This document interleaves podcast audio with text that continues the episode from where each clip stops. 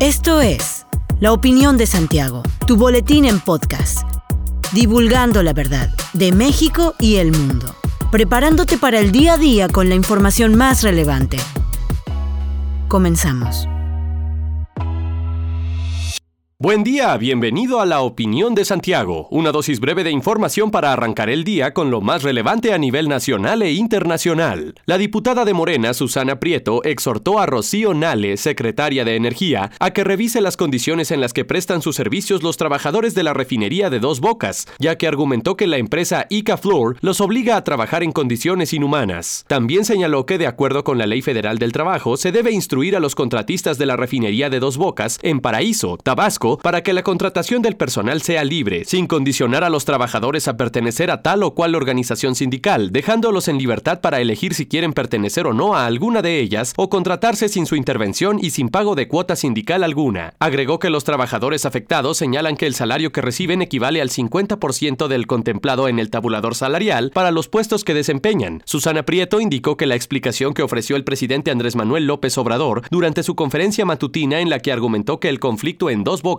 se debió a que dos sindicatos están disputando la titularidad del contrato es errónea, por lo que está mal informado. El gobierno capitalino presumió que al 3 de octubre Ciudad de México se ubicó entre las ciudades con más alta cobertura de vacunación contra el COVID-19, que la llevó a superar a ciudades como París, Nueva York y Tokio. De acuerdo con bases de datos de la autoridad, la ciudad se ubicó en tercer lugar en un listado de nueve capitales en la aplicación de vacunas de por lo menos una dosis. Para esa fecha, la capital reportó una cobertura de 98.7% en vacunación con una sola dosis por encima de París, Francia, que registró 97.8% y que se reubicó en cuarto lugar, en quinto sitio Madrid, España, con 89.5%, en sexto Londres, Reino Unido, con 84.9%, en séptimo lugar Nueva York, Estados Unidos, con 83.1%, en octavo Los Ángeles, con 80.4%, y en noveno sitio Tokio, Japón, con 76.3%. En cuanto al avance de vacunación con esquema completo, Ciudad de México reportó para la misma fecha una cobertura de 73.4%, lo que según la autoridad la colocó por encima de ciudades como los Ángeles, que registró 70%, y de Tokio, Japón, con 69.6%. La jefa de gobierno, Claudia Sheinbaum, afirmó que los altos porcentajes de cobertura de vacunación contra COVID-19 en Ciudad de México son resultado de un trabajo colectivo y que no se delegaron responsabilidades.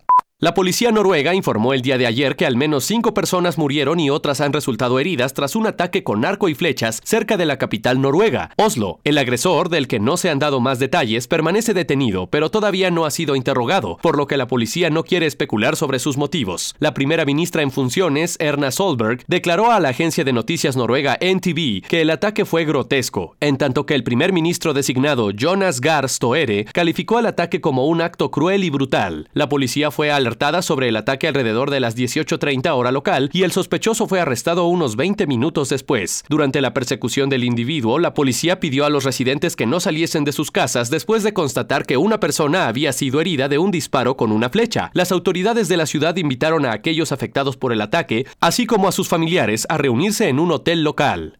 La Organización Mundial de la Salud ha anunciado este miércoles la lista de 26 expertos seleccionados para formar el nuevo grupo científico asesor sobre el origen de nuevos patógenos. Más allá de coronavirus, el comité nace con voluntad de permanencia y para convertirse en la referencia mundial sobre enfermedades infecciosas emergentes, aunque la primera misión que deberá afrontar será la de aclarar las dudas aún por resolver sobre el origen del COVID-19. Seis de los miembros del grupo ya formaban parte del anterior panel de expertos de la OMS, que trató sin éxito a principios del año de descubrir cómo empezó la pandemia. Tras visitar China en enero, toparse con numerosas trabas para acceder a información relevante y publicar un cuestionario informe en marzo que apuntaba a un origen animal del patógeno, el grupo denunció en agosto que las investigaciones sobre el origen del coronavirus estaban paralizadas y que el tiempo para descubrirlos estaba agotando. El gran obstáculo entonces y ahora siguen siendo las reticencias del gigante asiático para permitir a los expertos internacionales el libre acceso a toda la información científica disponible de los meses anteriores al descubrimiento oficial del virus. En enero de 2020 en la ciudad de Wuhan.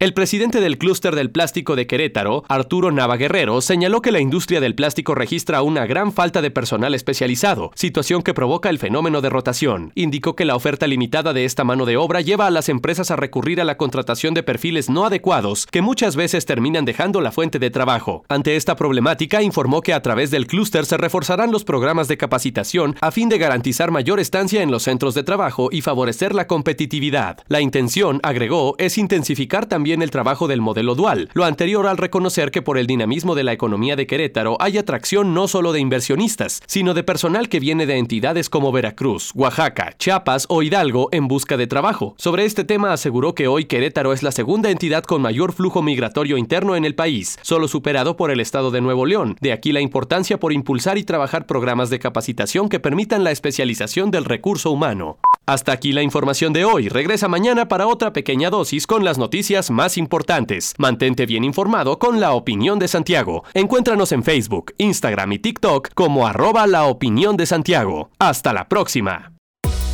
La opinión de Santiago. Comprometidos con la verdad.